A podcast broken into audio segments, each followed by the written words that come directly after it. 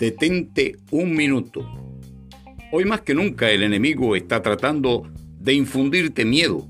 Las noticias, las redes sociales, las personas con quienes te relacionas son usadas para infundirte miedo. ¿Qué sucederá? ¿Me alcanzará el virus? ¿Aparecerán otros virus más mortales? El enemigo quiere asustarte con tu futuro, el de tus hijos, con falta de seguridad y protección. Pero Dios en su palabra nos repite unas 365 veces, no temas.